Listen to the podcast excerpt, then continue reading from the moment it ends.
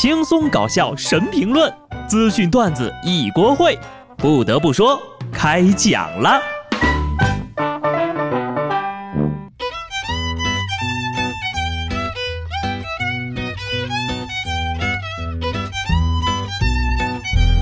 Hello，听众朋友们，大家好，这里是有趣的。不得不说，我是机智的小布。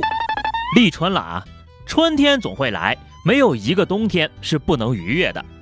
最近大家伙儿都陆续返岗复工了吧？一定要做好安全防护啊！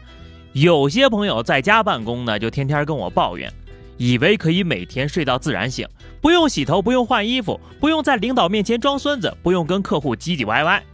实际上在家办公，早八点到晚十点，二十四小时随时待命，微信十分钟不回，领导就以为你在摸鱼。奉劝各位在家上班的啊，不要偷懒在床上办公，不然你就会发现，还是睡觉有意思呀。甭说上班了，上课的也一样。同学们，考验自己是否自律的时候到了。教育部印发指导意见，面向全国高校免费开放全部优质在线课程和虚拟仿真实验教学资源，组织了二十二个在线课程平台，制定了多样化在线教学的解决方案。免费开放在线课程两万四千门，覆盖了本科十二个学科门类，专科高职十八个专业大类。一个月之前的老师们怎么也不会想到，会从教师摇身一变就成主播了。看来呀，老师的技能又要多点亮几项了。同学们，网课刷起来！感谢班长送的大火箭啊！房管给班长再送精美试卷一套。语文课代表带领小组把气氛搞起来，把六六六啊都给我打在公屏上。受疫情影响呢，安徽一个高校呢也发布了通告，四月十三号再返校，前八周停课不停学，期间呢采用网络教学。我这儿呢有一个网课避免老师提问的小办法，只要你对着摄像头一动不动，网课老师就会以为你的网卡了。就不会叫你回答问题了呀。反过来说，老师只要对着摄像头一动不动，网课的学生就会以为老师卡了，你就不用讲课了。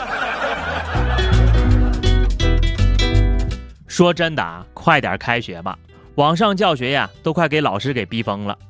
有学校在直播网课，要是谁上课聊天呢，就会被禁言。结果有一个同学呢，为了防禁言，开了个一个月十八万的贵族。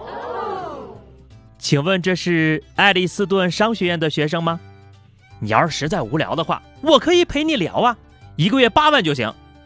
再说了，你一个人开房禁言，跟谁聊啊？如果明天开始学校再换个平台直播，你可咋整啊？说到网课啊，有一说一，它实现了我一个梦想，一边上课，一边上厕所。开工前最担心的一个问题，怎么样能够在公司食堂吃饭最安全？有的公司呢已经给出了满分的答案啊，单人单桌，前后左右隔出两米的距离。不得不说，你要是在这样的食堂吃饭，还是挺有压力的。北欧风格的食堂呀，有点像高考考场啊。不许交头接耳，不许传递餐具，有问题举手示意打饭的阿姨。距离吃饭结束啊，还有十五分钟。前面小菜没吃完的，抓紧挑几个吃了；主食没吃完的，抓紧吃个开头结尾。打铃挺快的啊，交餐盘。其实像什么已经不重要了，因为安全健康永远是第一位的。截至目前为止呢，在家待着的应该已经闭关俩礼拜了吧？体温正常，呼吸正常，饮食正常，作息异常，体重异常，精神。失常啊！下面这位老太太已经被关抑郁了。有网友爆料啊，自家老太太呢在家被关懵了，守着窗户看着外面的世界，连连跺脚，带着哭腔说：“关了我这么久了，从来没人关过我。”家里人呢也是苦口婆心的解释：“又不是您一个人，全国人民都关着呢。”其实可以理解，你说老人家不会玩手机，又不懂电脑，还不会追剧，是吧？不被憋疯了才怪呢！可见培养一个室内的兴趣爱好是多么的有必要呀！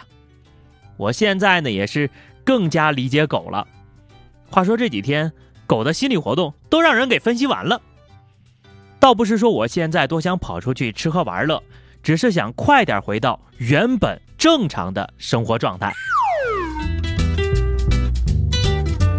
其实你就别说人老太太了，出不了门呀，爱跑步的朋友都憋坏了。西安有一位跑步爱好者小程，就因为担心自己这两天在家待着长胖，就开始在客厅跑步，八个小时跑了一百公里。按照绕客厅一圈八米来计算，他大概就跑了一万两千五百圈。小程呢还呼吁跑友们呢不要轻易出门，等疫情结束之后呀，咱一块儿出去跑。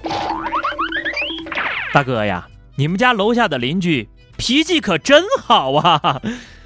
看看人家这哥们儿的积极性啊！我等又穷又懒的死肥宅，不禁流下了惭愧的泪水。说真的啊，大家如果在家里待着呢，也不要经常就一动不动啊，还是得锻炼锻炼。毕竟啊，值得揍的人太多了。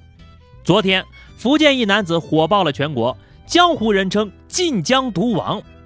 这货呢，从武汉返乡，却撒谎说是从菲律宾回来的，身体发热，没有及时上报，甚至还参加了好几场宴席，凭一己之力横扫晋江，隔离了四千多人。警方通报，当事男子涉嫌危害公共安全罪被立案侦查了。以一己之力团灭全族，现实版灭霸没跑了。话说，这属于投毒吧？你说都是自己家亲戚，要不要这么狠呢？是有什么血海深仇吗？估计啊，这人就算是治好了，他也成了大家共同的仇人了。传染病这事儿呢是这样的啊，一百个人里面八十个人严防死守，十八个人无所谓，两个人到处作，这两个人呢就会通过这十八个人，让八十个人的努力都白费了。出门一定要戴口罩，这话呢就不用我多说了。不过下面这位兄弟啊就有点过分了。广东东莞交警拦下了一名驾车男子，发现他戴了十几层口罩，交警都看懵了。随后呢，警察叔叔就告诉他，现在口罩比较稀缺，没有必要戴这么多。我也不问你口罩是在哪儿买的了，我就想知道你是怎么呼吸的。现在有身份的人都不用呼吸了。别说十几层，你就现在在大街上啊，我见到一个戴 N95 的，我都觉得这人是大佬。这么红果果的炫富，你的良心不会痛吗？啊，当然了，人家痛不痛啊？不是，人家富不富啊？咱也不知道。但是他的耳朵肯定特别大，要不然怎么能兜住十几个口罩呢？其实说白了，在家就是最好的保命方式，还省钱。但是希望各位呢不要用玩游戏的方式打发时间。专家说了，沉迷游戏并不能缓解压力，最好的应对方法就是把自己的生活内容安排好，让生活充实起来，内容丰富起来，动起来，忙起来，这样呢就能感受到自己存在的价值和生活的意义啦。最后呢，再提醒大家一下啊，勤洗手，正确洗手，教你们一个洗手的秘诀。